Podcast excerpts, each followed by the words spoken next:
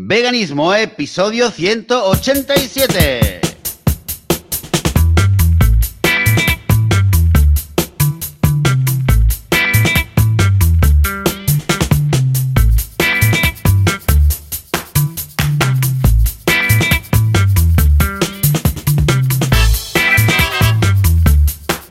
Muy buenos días, bienvenidas y bienvenidos a Veganismo, el podcast, el podcast que vuelve, el podcast que regresa. Esto es el programa donde hablamos sobre temas relacionados con el veganismo, con la vida vegana, con cualquier cosa que tenga que ver con los veganos y con esas cosas que se nos pasa a los veganos y a las veganas por la cabeza.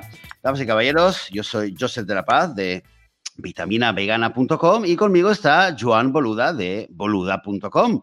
Buenos días, Joan, ¿qué tal? Hola, ¿qué tal? Muy buenos días y muy rurales, porque ahora nos acabamos de dar cuenta que el último programa que grabamos antes de las vacaciones, yo estaba en una casa rural, que es justamente la que estoy ahora, pero es que da la casualidad que ese mismo día me fui para mi ciudad, ¿eh? para Mataró, la, la, zona no tan rural, sino más urbana, y ahora, que justamente este fin de semana hemos regresado aquí, pues también me encuentro en la misma casa, nada, a unos metros de donde estaba grabando. O sea que parece, podríamos decir, ¿eh? que parece que haya estado aquí todas estas semanas de vacaciones, ya nos hubiera gustado, ¿verdad? Tengo aquí Laura, me asiente con la cabeza, pues estar aquí todos, imagínate, todo este tiempo. Pero no, no.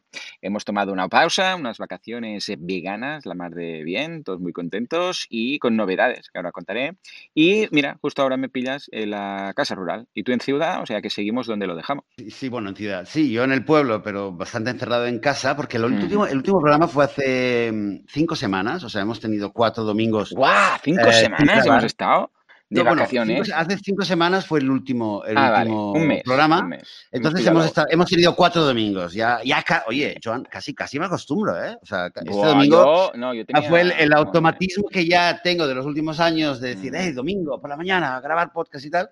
Pues mira, cuatro semanas sin, sin grabar. Pero ya estamos claro, de vuelta. De hecho, fue por, también por temas de logística que no se pudo hacer el último de la temporada y luego se juntó ya con las vacaciones. Entonces, bueno, parece que hayamos hecho unas vacaciones un poco más largas.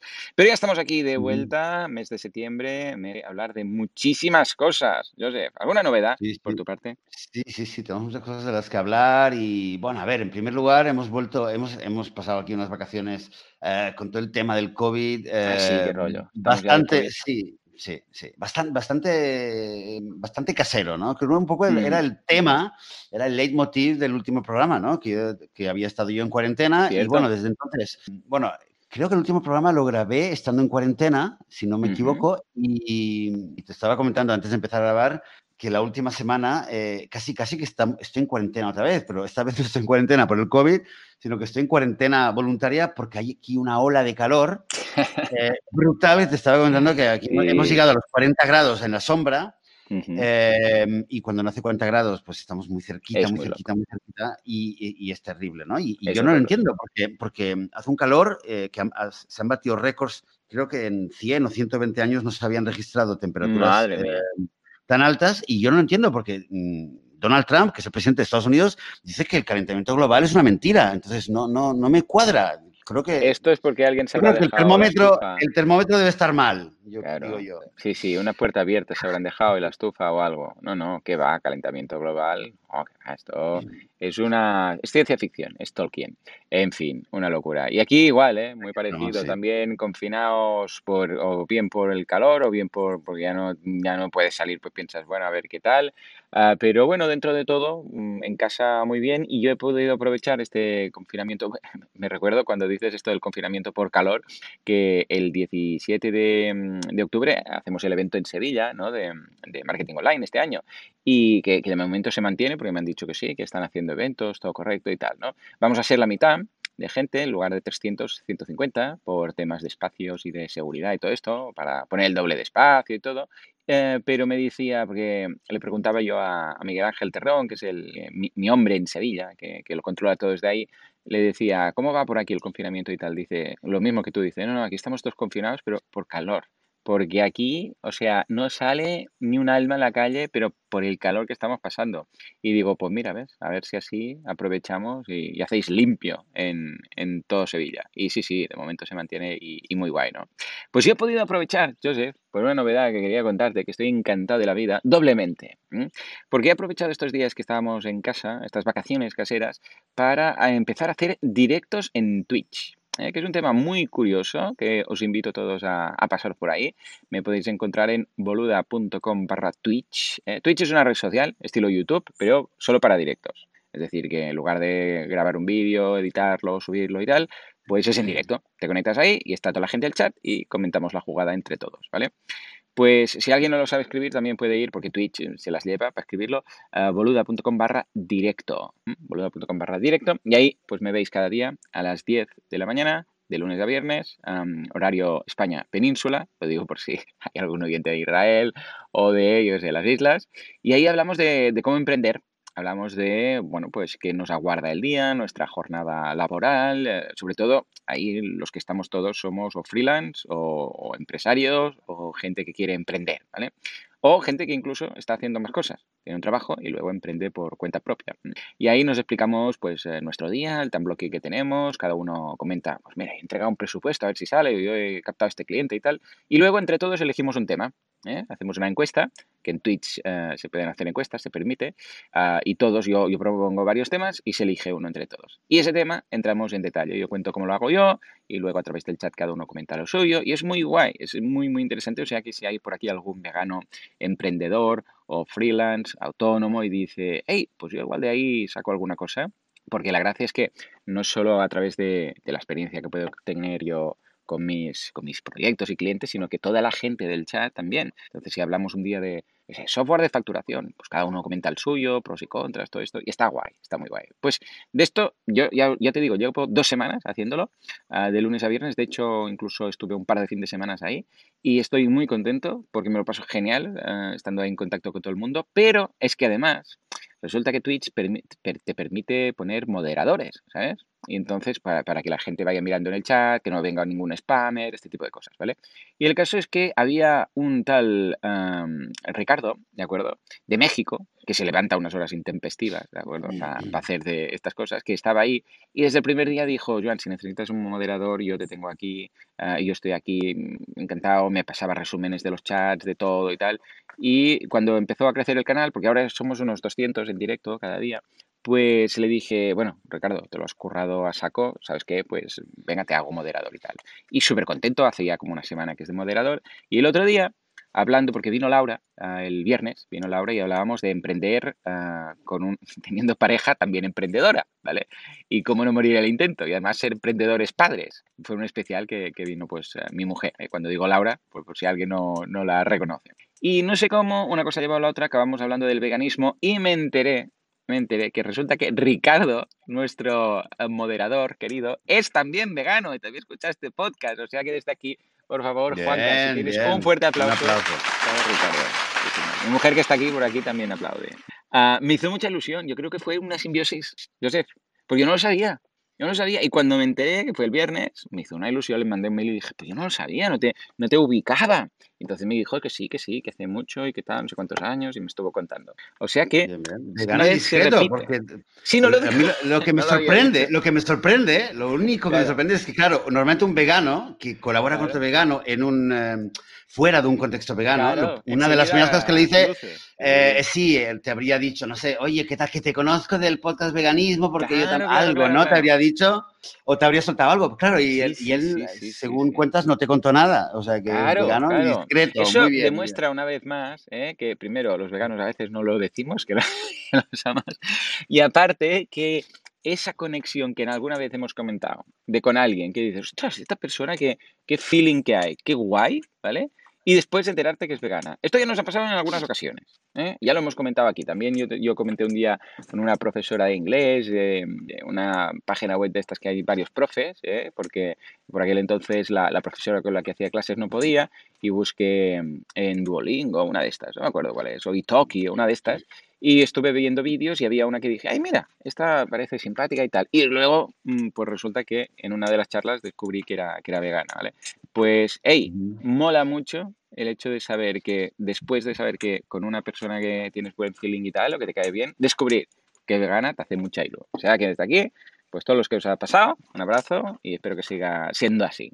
Que no es siempre, pero bueno, algo, algo tenemos parecido. Lo hemos comentado ya algunas veces, ¿verdad? Sí, eh, bueno, ya lo dice el refrán popular, ¿no? Dios los crea, ellos se, encuentran y muchas veces ocurre. Mira, es curioso. Em, no, no, te contaré una, una, no es una anécdota, es bueno, es algo Em, de estas últimas semanas. Em, y bueno, desgraciadamente no puedo decir que son veganos, pero, pero sí que te voy a decir que en, las últimas, en las últimas semanas eh, he hecho bastantes migas con dos, dos, dos chicos que, que viven mm. aquí en el pueblo, con que están en el grupo mío de teatro. Yo, hay un grupo de teatro aquí en el pueblo.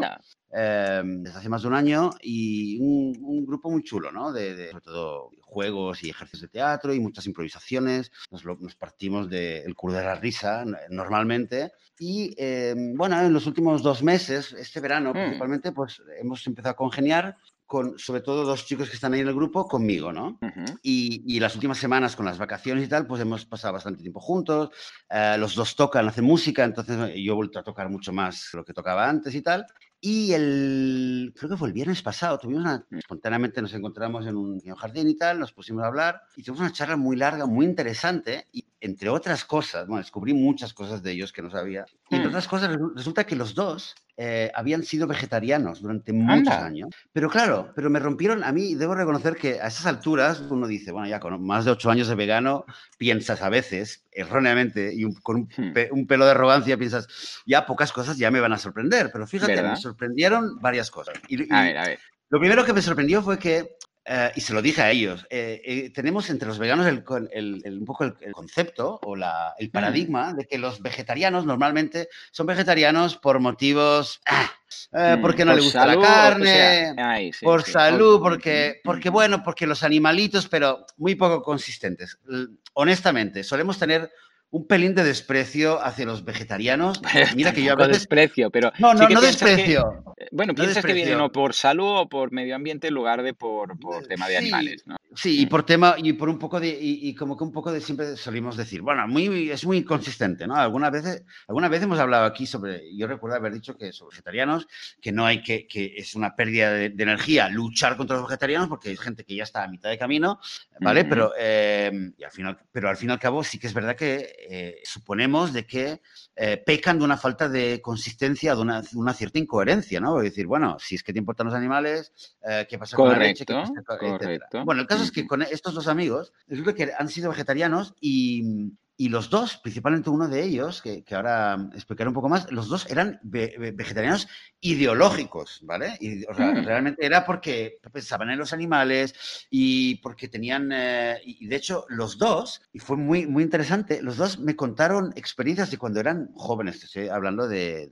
15, 20 años atrás, de ser vegetarianos en una época en la cual no había prácticamente veganos, ¿vale? Que eso también quizás explica eh, que, 10 o 20 años atrás, cuando el veganismo era muy, muy poco conocido, mucha gente que quizás se preocupaba por los animales, pues decía, dejó de comer carne y quizás no, no, era, no nos parecía, a la gente no le parecía tan obvio el tema de la, de la leche, ¿no? Como mucha gente, o de los huevos, como gente que, ha, que fue pasando paulatinamente. El caso es que ellos eran, eran vegetarianos ideológicos eh, y los dos los dos me contaban experiencias muy similares a las que tenemos los veganos a nivel social. O sea, eh, la madre de uno de ellos le obligaba a ir, le obligó a ir a una nutricionista para que la nutricionista le explicara que se iba, iba a morir si no comía carne. Eh, eh, problemas sociales en las comidas familiares, problemas con los amigos cuando tienen que salir. Y entonces, finalmente, uno de ellos, uno de ellos dice que que él honestamente eh, cree que eh, dejó de ser vegetariano y empezó a comer carne un día sí, luego tal, y finalmente ya se dejó de, catalogar como vegetariano por, porque le costaba mucho a nivel social y porque estaba y porque sentía que todo, y porque no quería, porque realmente, y lo reconoce, ¿eh? no quería, em, estaba, estaba harto de las preguntas y de las situaciones y tú y tal y tal, y un poco, y un día dijo, bueno, comió carne en un sitio y poco a poco eh, volvió. Y el otro, eh, empezó a comer carne en, un contexto que también es un poco, poco raro, porque el, chico se hizo budista y estuvo durante muchos años eh, en el norte de la India eh, dirigiendo un centro tibetano, una escuela, ¿vale? Y dice que, en, y esto, dice que esto le pasó a mucha gente que, estaba, que estaba con él en este centro, que al parecer la comida y las verduras están, tienen un tal nivel de, se llama? de, químicos, ¿no? De la agricultura, o sea, tan tan antiorgánica, digamos, que se sentía realmente tan mal eh, y tan enfermo. no sé lo que comería las reses ahí, porque claro, Claro, pero quizás.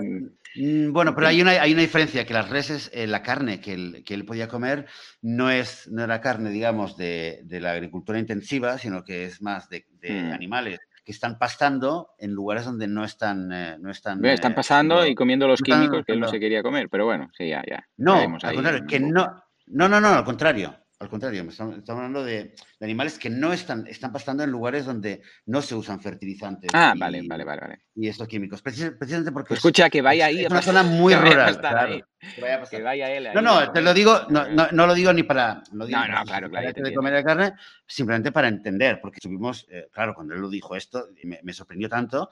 Y, y, a partir de ahí, bueno, eso es un poco para explicar un poco el tema de que me sorprendió mucho, el tema de de, en primer lugar, la afinidad con estos, estas dos personas, su pasado vegetariano y además, eh, y además eh, ideológico, digamos. Uno de ellos me dijo que durante mucho tiempo fue activista, o no, no activista, pero estaba en círculos y iba a algunas actividades de la organización eh, Anonymous, Anonymous for the Animals, que ahora, ¿vale? que ahora ha cambiado a Animals, es, es la organización donde yo también soy voluntario, donde yo doy, con la cual yo doy conferencias en colegios. Y, bueno, me sorprendió eh, tanto lo claro que lo tenían en el pasado como los motivos por los cuales habían dejado de, dejado de ser vegetarianos y habían empezado con el carne. Todo vale la pena decir que obviamente no podía evitar, por mucha amistad que, siento ahora con estas dos personas, no podía evitar en mi cabecita decir, esto los tengo que veganizar como sea. Y de hecho dijeron, los dos en algún momento dijeron, bueno, quizás debería volver a, dejar de comer la carne y no sé qué, y dejar tal, y dejar la, la leche, porque tal, bueno, salió el tema. Eh, esto en primer lugar. Y luego lo, segundo que sí que quería comentar, quizás esto daría para otro eh, episodio y quizás sería interesante traer a alguien que, que hable español y que lo conozca, conozca, bien el tema, es el tema del Tíbet, porque uno de ellos, el que había estado viviendo en el norte de la India, eh, y entre otras cosas, por ejemplo, eh, tuvo un encuentro con el Dalai Lama eh, mm. y, conoce muy bien todo el tema del tibetano, pues también estuvimos hablando de por qué los tibetanos, los monjes budistas tibetanos comen carne.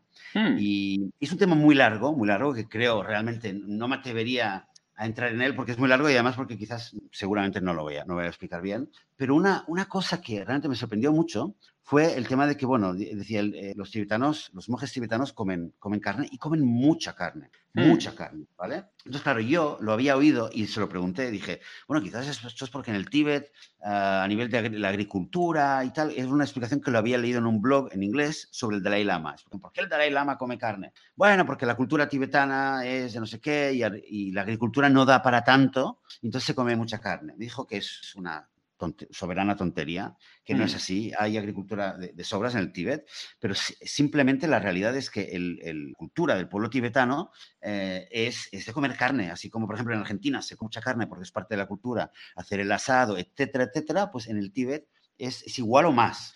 Y que precisamente existe una tendencia muy grande en, la cultura tibetana en los últimos años, en la, última generación, de ir dejando la carne, pero precisamente no viene del pueblo, sino que viene de los líderes espirituales, principalmente del Dalai Lama. Entonces, lo curioso, lo curioso es que tienen los tibetanos, no sé desde cuándo, pero tienen eh, en los últimos años una costumbre que es que los miércoles los tibetanos no comen carne y lo hacen. Mm lo hacen en honor y, por respeto al Dalai Lama. Anda, Entonces, claro, o sea, comen, comen carne y mucha, por desgracia, hmm. todos los días, ¿vale? Y, el miércoles no comen carne. Y claro, de repente dije, hostia, estos tienen el Meatless Monday, pero lo hacen el Meatless, como los lunes sin carne, pues tienen el, miércoles sin carne. O sea que el invento este americano del Meatless Monday, de estos lunes sin carne, pues resulta que los tibetanos ya lo tenían. Y lo hacen el miércoles y lo hacen por respeto al, Dalai Lama, que, que sí que como líder eh, pide a sus fieles eh, reducir la, cantidad de carne. entonces, todo esto me, fue, una charla muy interesante y, a ver si encontramos, Joan, a ver si encontramos o quizás alguien en la audiencia nos puede recomendar a alguien que conozca de cerca la cultura y, la actualidad del pueblo tibetano, porque creo que sería muy interesante. El tema del Dalai Lama es algo que yo lo he visto que ha salido en muchos blogs, en muchos foros sale el tema, ¿no? De qué pasa con el Dalai Lama y por qué los tibetanos y tal. Y, y con esto del Meatless Monday versión tibetana, Mm, sobre todo me sugiere que podríamos nosotros, incluso en países occidentales, podríamos también aprender un par de cosillas. Sí, señor. ¿Qué te parece? Curioso, es curioso. No, no conocía tanto al detalle ni las, eh, ni los argumentos que comentabas de que sí no habría suficiente agricultura, ni, ni, que comían tanta carne, ni que los viernes lo hacían, pero por lo del Dalai Lama. Es un tema interesante. Pues venga, tomemos nota y un día indagamos bien y hablamos con, con propiedad. Joseph, estos días, estas semanas, también hemos acumulado unos cuantos correos de nuestra audiencia, eh, que si te parece, iremos leyendo poco a poco estas semanas, ¿vale? Para, para no centrarnos únicamente en la lectura. Y empezaremos con Iris, que nos dice lo siguiente, nos dice, hola Joan y Joseph escribo mientras escucho vuestro podcast Veganismo. Hace tres meses que me hice vegana y estoy en la fase cansina, en la que no hablo de otra cosa, estoy on fire con mi nuevo estilo de vida. Tengo la suerte de que mis padres no solo me apoyaron, hombre, en mi decisión, sino que también se han sumado. ¡Ostras! ¿Sí o qué? Fuerte. Tenemos que como mínimo felicitar un aplauso. aplauso. Qué bien, qué bien. Dice, así que hay tres veganos más en el mundo. Eh, qué guay, qué guay. La verdadera razón por la que os escribo es porque me gustaría que me aconsejarais sobre un proyecto vegano que quiero llevar a cabo. ¡Hombre! Pues, eh, veganismo, proyectos, aquí estamos nosotros.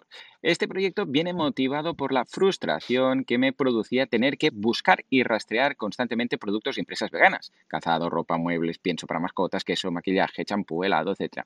Me hubiera encantado tener una web donde pudiera encontrar cualquier producto o empresa vegana y tener varias opciones de elegir. Me gustaría crear un espacio que sea el ABC del veganismo. Yo creo que todos hemos pasado por esta fase.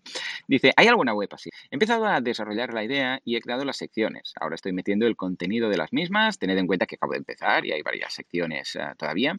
Me gustaría generar tráfico y con el tiempo ofrecer contenido y espacio destacado a empresas veganas que quieran darse a conocer, reviews de productos veganos, etc. Como veis, la idea de momento es que sea una web muy sencilla y minimalista. De momento he diferenciado las secciones cromáticamente y voy metiendo poco a poco el contenido. Todavía no me he comprado el dominio, pero lo he titulado Vegan Revolution He elegido una plataforma que es All para crear webs porque ya la había trasteado antes, pero se admiten sugerencias. ¿Me recomendáis cambiarme a otra? Necesito asesoramiento web a nivel de templates, usabilidad, etcétera. Socorro, Joan. Muchas gracias a los dos. Iris. Bueno, yo creo que por aquí hemos pasado todos. De hecho, incluso nosotros, ya sabéis que en veganismo.com barra directorio tenemos el directorio de todos los que os apuntáis o suscribís para, para, de profesionales que sois veganos. Bueno, aquí Goku, como podéis comprobar, pues está defendiendo la casa rural. Ah, pues la idea es que si si queréis estar en el listado, pues lo tenéis en veganismo.com barra, perdón, veganismo.org barra directorio. Yo creo que hemos pasado todos por aquí, pero es tal, tal la, carga de trabajo que supone esto, que hemos acabado siempre pues buscando en Google eh, restaurante vegano, mm, ropa vegana, no sé qué vegano, y acabamos haciendo la búsqueda ah, así, más eh, manualmente, ¿no?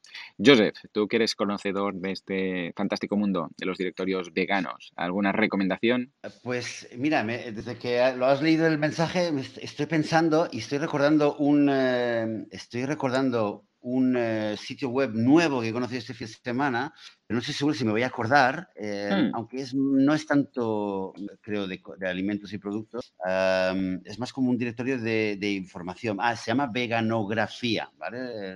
Porque además me eh, citaron uno de mis libros y en Instagram entonces me mencionaron, entonces lo vi y la verdad es que es un, ¿vale? veganografía.es, es el último que he descubierto ¿vale? Está súper bien. Pero lo que, iba, eh, lo que propondría, mira lo que te propongo, Joan, es, em, es escribir, vamos a escribir un, eh, en, el, en el grupo del podcast en Facebook, ¿vale? Imaginando que la gran mayoría de los que están escuchando eh, tienen una cuenta de Facebook y, pueden, y usan Facebook, aunque sea que lo usen solamente para esto, vamos a hacer un, un hilo, abrimos, abrimos un hilo en el grupo del podcast em, preguntando a ver eh, directorios, qué directorios veganos o sitios web que respondan a, ah, esta, eso. Entonces, entonces, a lo mejor resulta que alguien conoce alguno o a lo mejor sale uno que todo el mundo dice, ay, este, ¿vale? Y entonces así ya lo, ya, lo tenemos. Eh, ¿Cómo se llama la, la, chica que ha escrito el mensaje? Mira, a ver, se llama, mm, mm, mm, que lo tengo por aquí, puta, Iris. Iris, vale. Si puedes luego por el chat, me envías el mensaje, eh, el mensaje que acabas de leer, y entonces lo, puedo incluso poner ahí o una parte. Y entonces ahí Iris también puede ver si hay alguno, alguna sitio web, o si no, pues puede, puede coger alguna idea o ver qué es lo que hay y comentarlo. Y por lo menos, ¿vale? Colaboramos y para, para eso estamos. Lo veo estupendo. Venga, va, muy buena idea. Y a ver que nos diga, que nos diga si surge el amor vegano. En fin, venga, va, nos vamos ahora. Y qué guay la conversa de sus padres. Qué chulo, qué chulo. ¿eh? Esto es, muy guay, muy guay.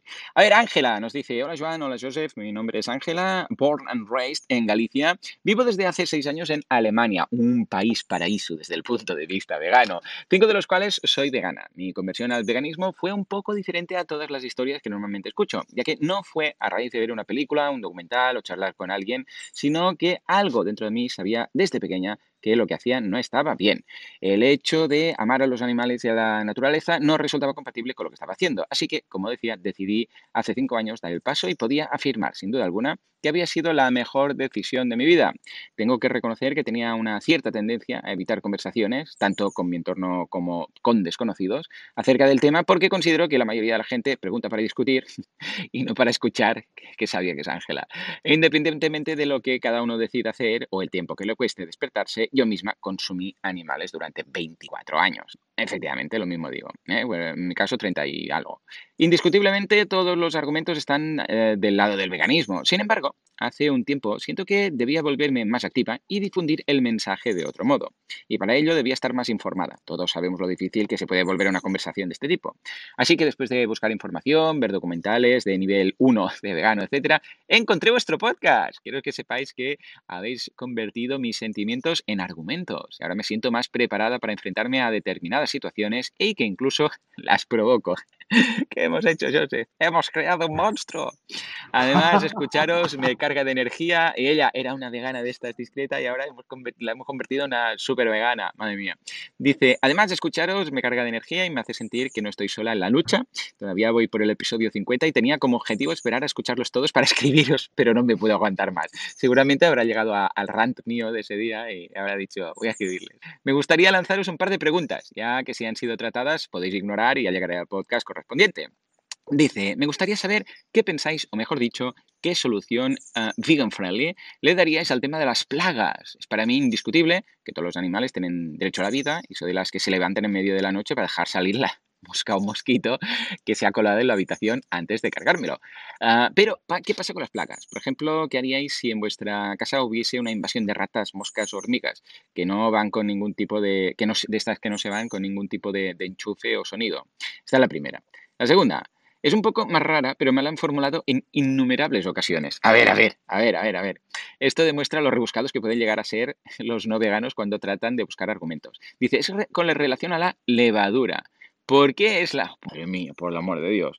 ¿Por qué es la levadura vegana? Por último, solo comentar que produce mucha rabia ah, ah, ah, cuando la gente dice eh, que ser un vegano es difícil porque en nuestra dieta se incluyen alimentos que son exóticos o raros. Madre mía.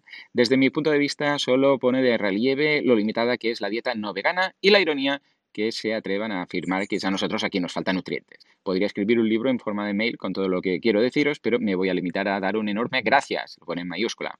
Postdata, en el último episodio habéis hablado del aquafaba. Ah, sí, del aquafaba, sí, sí, sí.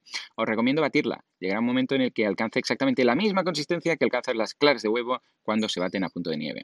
Añadir cacao y agave con movimientos envolventes, mezclar y al frigo obtendréis un delicioso mousse de chocolate vegano. Un saludo y a seguir veganizando. ¡Eh! Muy bien, pues, con, receta incluida, ¿eh? Venga, un par de preguntas, Joseph, ¿y cómo ves Es curioso lo del aquafaba, lo, habíamos comentado ya en el, eh, antes del episodio 50, sí, porque lo comentamos, creo que lo comenté también en el último episodio, de, porque en la cuarentena también lo usé para hacer pan, no sé si te acuerdas, que lo había comentado el tema del, aqua, del aquafaba en el último episodio y resulta que ya antes del episodio 50 lo habíamos... Yo no me acordaba. es verdad, ¿eh? es verdad. De hecho, de hecho, de hecho, la última vez que, que hice compras me compré un... Eh, normalmente no compro garbanzos de garbanzos en lata y esta vez compré una, una lata de garbanzos porque no tanto por los garbanzos como por el agua del garbanzo, porque dicen que el, el agua de los garbanzos cuando está en lata eh, tiene ya, normalmente tiene ya la textura, la espesor ideal para usarlo como huevo y lo puedes batir, realmente como un merengue. De hecho, he visto una receta, no lo he probado todavía. ¿eh?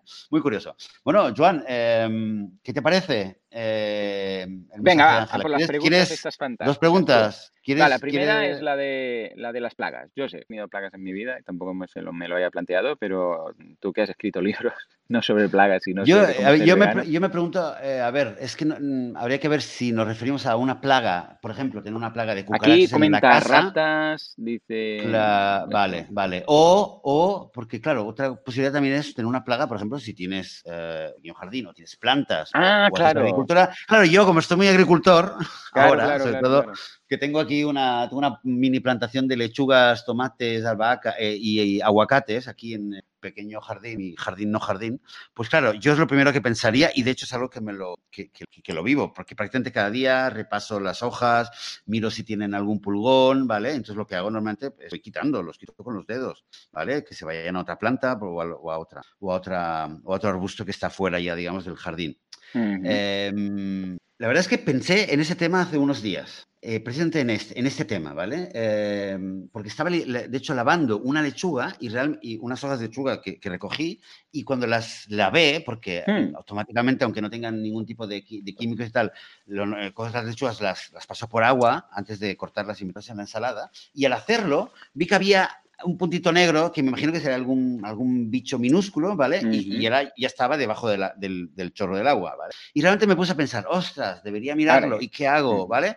Y te digo lo primero, el primer pensamiento que me vino a la cabeza. Debemos también aceptar que nuestra, el solo hecho de nuestra existencia, el hecho- solo hecho de Ah, vivir, claro. Sí, sí, sí. ¿vale? Estamos, estamos, eh, estamos causando molestias y posiblemente también muerte eh, y, y problemas a otros seres que comparten el, Totalmente. el- el espacio con nosotros, ¿vale? Em, y si nos vamos ya un poco más a, a ver, tampoco quiero, no quiero sonar, a- no quiero sonarme a mí mismo como eh, los argumentos antiveganos de es que los leones también comen carne, pero eh, pien- pienso, un elefante que camina por la selva, cada paso que da, alguien aplasta, a alguien seguro que aplasta Claro, claro, día, claro, ¿no? Eh, Eso está fuera de duda. Y nosotros también. Yo camino por el pueblo o camino, o tú ahora sales a por la, la zona rural a, a dar un paseo con, con- con Goku, ¿vale? Ujú. Y seguro también a- a- alguien estarás, estarás eh, Seguro que hay pisando sin quererlo. que nos hemos cargado, señor. Claro, o sabes, o le das una patada sin querer a una piedra y ya estás eh, descubriendo un nido de un, eh, un bicho que habrá puesto ahí sus huevas y viene otro y se las come. Es Mm. decir, a ver, a ver, la vida, eh, también Sí, la que pura que la vida, la vida es la vida, ¿vale? Sí, Eso en primer lugar. Entonces, también tenemos que saber que, bueno, tú quieres, por ejemplo, yo quiero comer y si tengo que comer y, ¿vale? Y, y quiero comer plantas, no quiero comer animales, pues a lo mejor hay una, comillas, digamos, hay una lucha entre, entre unos insectos que también se quieren comer mi fruta y yo que me quiero comer mi fruta. Entonces, a lo mejor no los voy a ir y los voy a cazar a matar, pero a lo mejor Mm. hago algo que hace que, qué sé yo, que, que se, que- que se mueran de hambre Sí, o que todo no está conectado. comer. En el mundo Todo está conectado, ¿vale? Entonces, esto... Es como si alguien en una que punta del mundo se come un murciélago, nunca sabes lo que puede llegar a pasar, ¿vale? Igual puede llegar a tener repercusiones mundiales. Efectivamente. O las hormigas. Entonces, claro, luego, eh, eh, si hablamos de plagas, esto con respecto a las plantas, si hablamos de Mm. una plaga en casa, claro, si yo tengo, Mm. una, tengo hormigas en, el, eh, en la cocina o en, el, en algún lugar donde hay agua y hay grifo, claro, yo, yo desde luego no voy a ir, las voy a masacrar, en plan, a masacrarlas, eh, pero seguramente van a haber muchas veces en las cuales solamente de hecho de abrir el grifo y lavarme las manos, ¿vale? A lo mejor cae una hormiga. Entonces, claro, o, por ejemplo, eh, tengo un tiempo, me quiero poner a comer y si no, si no muevo las, a las hormigas o no limpio el mármol donde estoy, no puedo, no puedo hacer nada, no me puedo sentar, entonces alguna va a caer. Y, y hay cosas que creo yo que también tenemos que entender que es como el elefante que pasa y pisa. O nosotros que abrimos un grifo y, y alguien cae y no lo vemos, ¿vale? Y creo que hay una diferencia entre decir, bueno, yo, yo mi vida la hago. Es decir, yo no voy a dejar de vivir, no voy a dejar de respirar, ni de Claro, caminar, claro. ni de lavarme las manos, ni de cocinar, ni, ni de comer, Mm. ¿vale? Porque si no, como dicen en Argentina, tampoco, tampoco es lo que tampoco es la pavada, ¿no? No la pavada. que acabaríamos viviendo en mismo, en, yo sé, con una hoja de parra en medio del bosque, para intentar no hacer nada. Pues Curiosamente, ahora es que comentas esto de la cocina, me he acordado yo que cuando nos mudamos al piso nuevo, pues había algún problema, arquitectónico y teníamos una plaga de hormigas. No me había acordado ya, ahora me lo has recordado comentándolo de la cocina. Y ahora mm, he recordado que lo que hicimos fue buscar por dónde entraban. O sea, simplemente lo que, en lugar de masacrar, lo que dices tú, spray a matarlas todas, pues empezamos a indagar y estuvimos buscando a ver cuál, cuál padre de Mafalda, los que, los que leáis Mafalda sabréis que tiene una cruzada contra las hormigas, su padre, pues nada, buscar um, el origen y encontramos por dónde entraban. Y entonces lo que hicimos fue tapar, el, porque era una, una pequeña grieta que había en una puerta que daba al patio y tal, y claro, como eh, olían, o yo qué sé, deben tener ahí un sexto sentido para, la, para lo que es la comida, pues nada, tapamos ahí y ya está. Pero no, o sea, en el momento en el cual ya tapas, eh, yo te cuento mi caso, ¿eh? Em, tapas pues de donde entraban y salían, pues ya se desperdigaron y ya, ya nunca más tuvimos, ¿no? que hubiera sido fácil, pues mira, pillar el insecticida y ya saco, ¿no?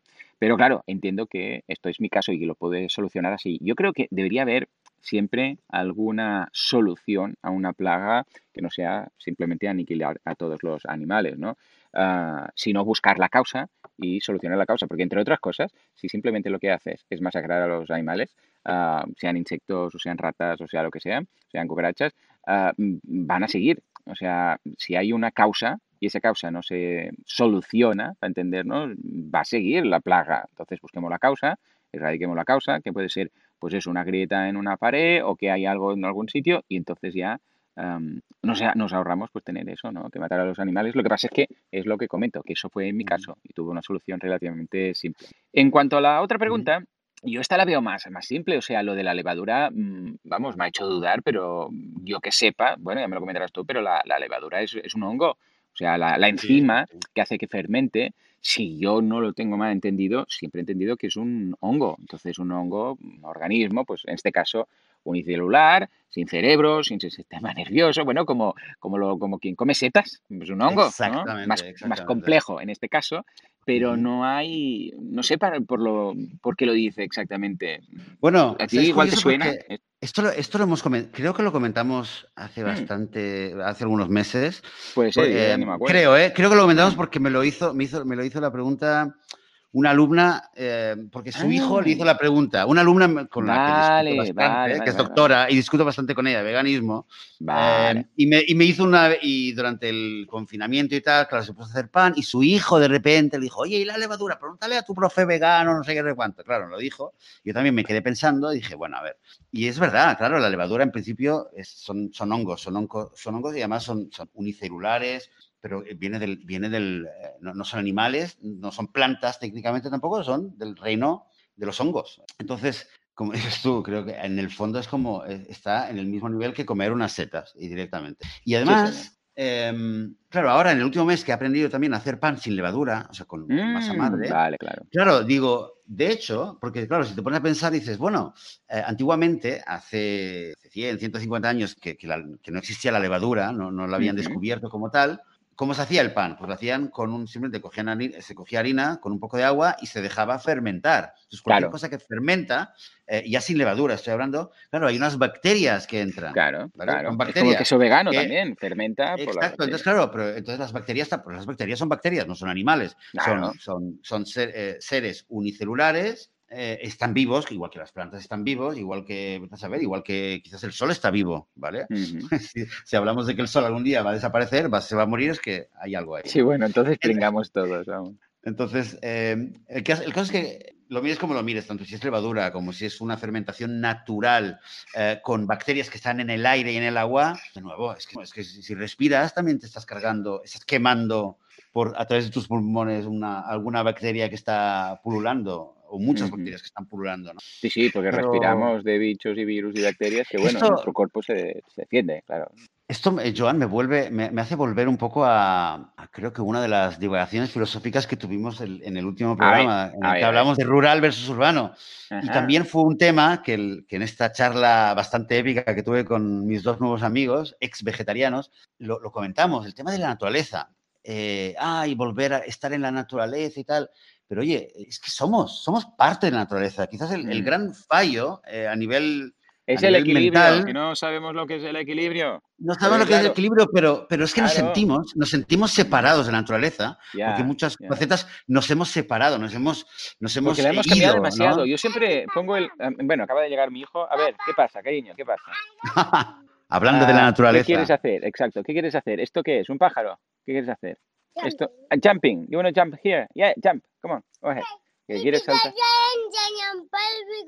Ok, we're gonna jump. You can tell them. Vale, pues nada, mi hijo que dice que quiere saltar aquí a la cámara este, que es que me he puesto a grabar justo al lado de la cámara este, que Ah, claro, esto es mal, mal padre, mal padre, ¿cómo hago esto? Bueno, lo que te, Sí. lo que te comentaba. Yo pongo el, el ejemplo un poco del castor que se hace su presa, ¿no? Ahí en el río y tal, que, mm, mm, que modifica lo que es la naturaleza que viene de forma natural, ¿vale? Tú ves un bosque y salen los árboles porque salen. Pero bueno, claro, también los árboles salen, ¿dónde salen? Porque viene un, yo sé, pues un zorro, se come una fruta que encuentra por ahí, o cualquier animal, o una vaca, o lo que sea. Luego, pues, en su- las heces las, las deja en otro sitio y de ahí, pues, hay una semilla que se ha comido de la fruta y, claro, también está modificando la naturaleza. El castor, lo que decimos, eh, pues, edifica, que va un paso más allá. Podríamos decir que es, es, mm, el grado de modificación de la naturaleza si no hubiera am, animales en el mundo. Y sobre- o sea, imagínate que quitamos toda la fauna del mundo, ¿vale? Incluidos pues, los humanos, evidentemente, pues solamente hubiera flora. Evidentemente, mm, la fauna afecta a la flora y de hecho muchas veces la, la flora es gracias a la fauna que se puede expandir, ¿no? El- pues las abejas con, la, con el polen, etcétera. O sea, forma partes, hay una simbiosis ahí. Pero claro, eh, hay algunos que son un poco más sostenibles y algunos que menos. El castor dices, mira, ya edifica un poco. Claro, evidentemente estamos a años luz de lo que hace un castor los humanos, porque nosotros ya hemos dicho, no, no, es que aquí no es que esta, este río tenga aquí una presa que no estaría si no hubiera castores, es que aquí no hay ni río, no hay ni bosque, no hay ni árboles, porque lo hemos lapidado todo, lo hemos pavimentado todo y ahora esto se llama Barcelona o Madrid o Valencia o lo que sea, ¿vale? Claro, es este equilibrio que nos hemos cargado. ¿Por qué? Porque como sabemos hacerlo, los humanos tenemos como un, como un algo en la cabeza que cuando podemos hacer algo, mm, en pocas ocasiones nos planteamos si deberíamos hacerlo. Es, oh, ¿se puede hacer una ciudad? La hacemos. ¿Se puede hacer canalización? Las hacemos. ¿Se puede hacer asfaltos? Lo hacemos, ¿vale?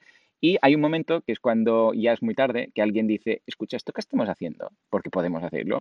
Igual tampoco no deberíamos estar haciéndolo, pero como se puede y es convenient, ¿eh? para nosotros es, cómodo tenerlo todo ah, al lado, pues claro, mm, entonces ya es, deberíamos quizás de dejar de hacer esto. Y entonces es cuando ya mm, le pides a la gente que renuncie a comodidad y ya la hemos liado. Porque cuando le dices que renuncie a la comodidad de tener, pues yo qué sé, que de, tener el agua en, en el grifo mm, a tres pasos, o la comodidad de ir y comprar un filete en el supermercado, pues claro, ya les estás tocando la, la zona de confort. ¿eh? Y claro, yo creo que aquí lo que estabas comentando, ¿no? El punto está en el equilibrio. Y por eso yo creo que no nos formamos, no nos notamos como parte de la naturaleza, que estoy de acuerdo contigo. Somos parte de la naturaleza, pero esa naturaleza entendida como fauna que hubiera sin, ah, digo, ah, flora que hubiera sin fauna, eh, claro, mm, podríamos decir que nos desubicamos porque no somos muy rurales en general, ¿no? Yo creo que, que es- esa es la cuestión. Eh, Me hace mucho pensar de, de preguntas y de cuestiones sobre, sobre realmente cómo, eh,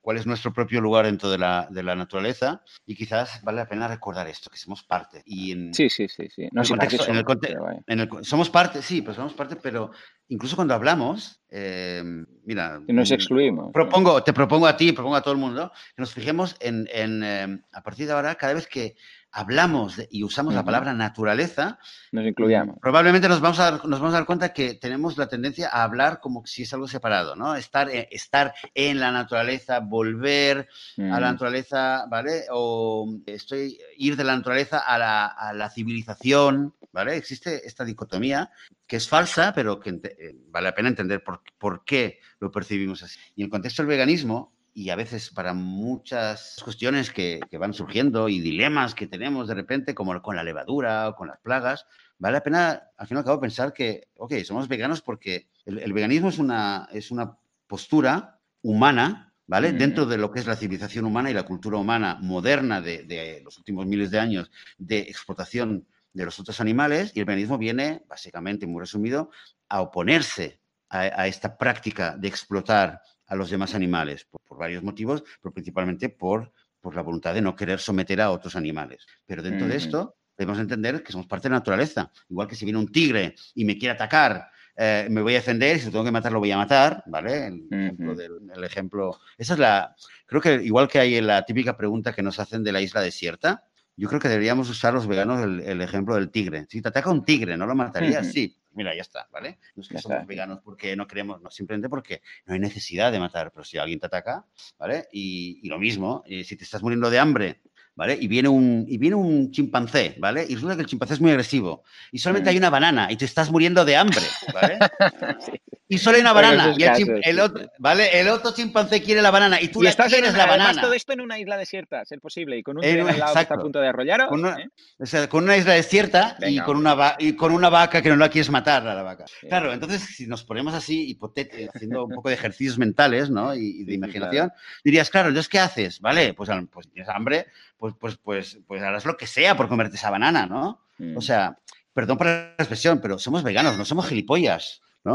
Ahí, o sea, ahí un poco diciéndolo, diciendo las cosas claras. Eh, aquí lo que se trata es de, terminar con, con, el sistema de opresión que tenemos los humanos, que hemos creado los humanos hacia los otros, otros animales. Luego, claro. en el día a día tenemos que vivir y entender que, hay, que es inevitable a veces el daño que podemos hacer a otros seres, eh, pero bueno, intentamos minimizarlo. Y, solo el hecho de hablar y dedicarle nuestro pensamiento ya, ya indica que, bueno, estamos, estamos, tenemos una sensibilidad hacia esto. En fin, yo espero, Ángela, que cuando llegues a este capítulo te sirva lo que estamos aquí comentando. Mm. Pero el tema de los límites es un argumento que siempre han jugado los no veganos. Lo de, ¿y si tal? Y se busca en una una isla desierta y si dicen, ¿y si tú vivas a morir de hambre pero solo triste? ¿Y si no sé qué? Y dices, madre mía de Dios, o sea, ¿y, qué pasa con los, eh, lo que decía, los insectos que pisas o el mosquito van a buscar eso? Y es un argumento tan tonto que es que, vamos, pero es cierto que todos pasamos por ahí, en algún momento siempre nos lo sacan, ¿no?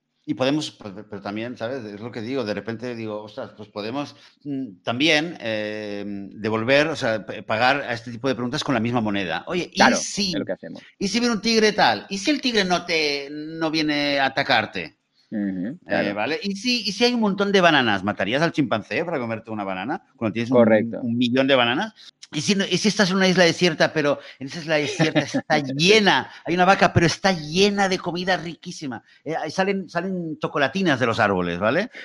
Te comería, ¿De verdad te comerías a la vaca en vez de comerse chocolatinas sin azúcar? Imagínate, vamos, ya el no es va más, ¿no? es, es, es, muy surrealista, porque al final siempre, yo es lo que, al final siempre que, porque a mí también me la hacen esta pregunta, ¿no? No es la primera ni la última vez, y al final siempre es, vale, la típica de la isla desierta que la puedes convertir en cualquier otra, ¿eh? de estas surrealistas que dices, si estás en una isla desierta y solo hay una vaca y no sé qué y no sé cuánto, ¿te la comerías?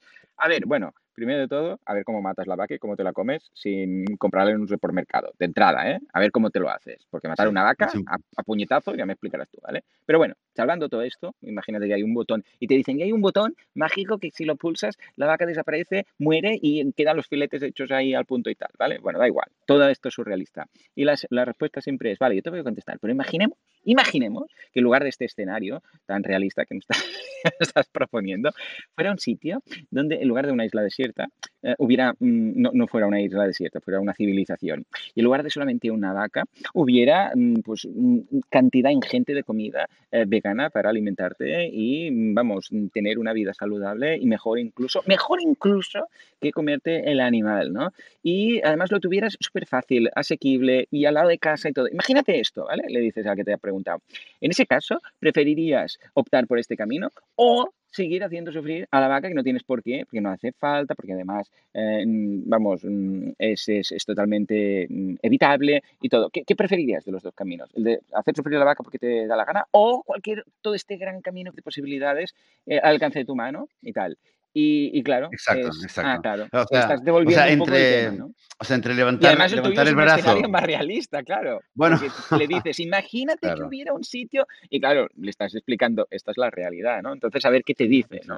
Porque si te dice, pues sí, efectivamente, preferiría matar a la vaca, bueno, entonces ya tienes ahí la respuesta. Claro, es que claro, cuando el dilema es entre levantar el brazo y coger una banana o lo que sea, ¿no? Y, pelarla, que es, abrirle el envoltorio y comértelo, o tener que ir, eh, alimentar a un animal, criar esperar a que, a que engorde, degollarlo, limpiarlo, despellejarlo, cocinarlo, envasarlo, enfriar, eh, todo esto, claro, ¿qué prefieres?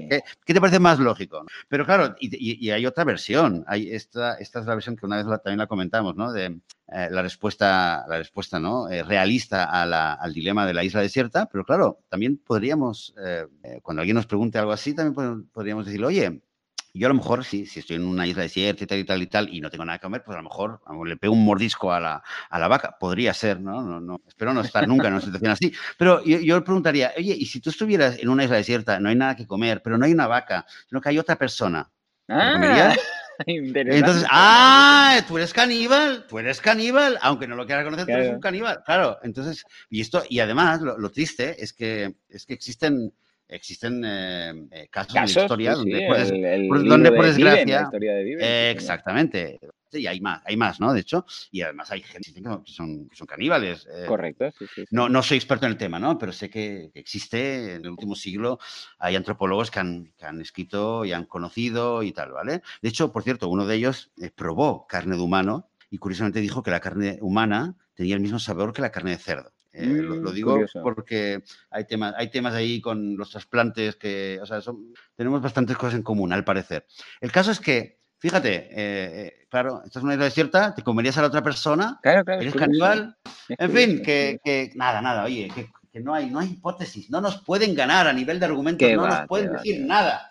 Eso está claro. Es, es saber, eso sí, si argumentos hay mil. O sea, hay, hay- se, se tumban a todos. Pero no es cuestión de tumbar al otro, sino de convertirlo.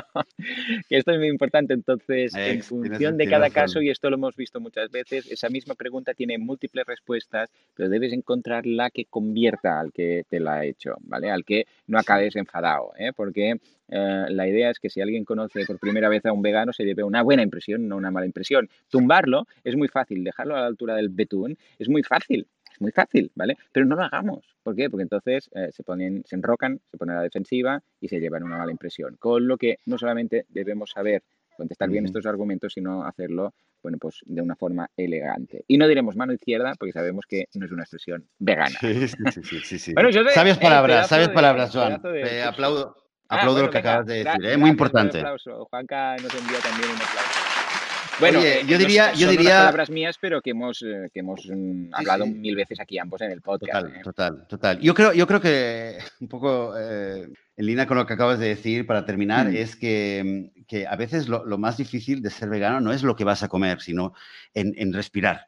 No es, no es lo que metes por la boca, sino lo que metes por la nariz, porque te dicen cada cosa o te estás en cada situación que yo me lo digo, ¿no? Es de respira. Entonces respira porque es que es lo que hay que recordar, más que otra cosa. Respira, inspira y medita antes de contar, efectivamente. Eh, exactamente. bien. Bueno, lo vamos a dejar aquí. Tenemos Sí, un señor. mensaje más, quizás ya para la semana próxima. Sí, los vamos dejando y los vamos leyendo porque son bastante largos, no estaría tiempo. Pues, eh, pues muy bien. Oye, Joan, pues yo me alegro mucho de, tras este gran parón, gran, gran parón, el más largo que hemos tenido en nuestros Desde casi la 25 historia. años, sí, desde la historia del podcast Veganismo. El caso es que estoy muy contento de haber vuelto y de haber pasado esta hora contigo y, y, y, por supuesto, con toda la audiencia del podcast.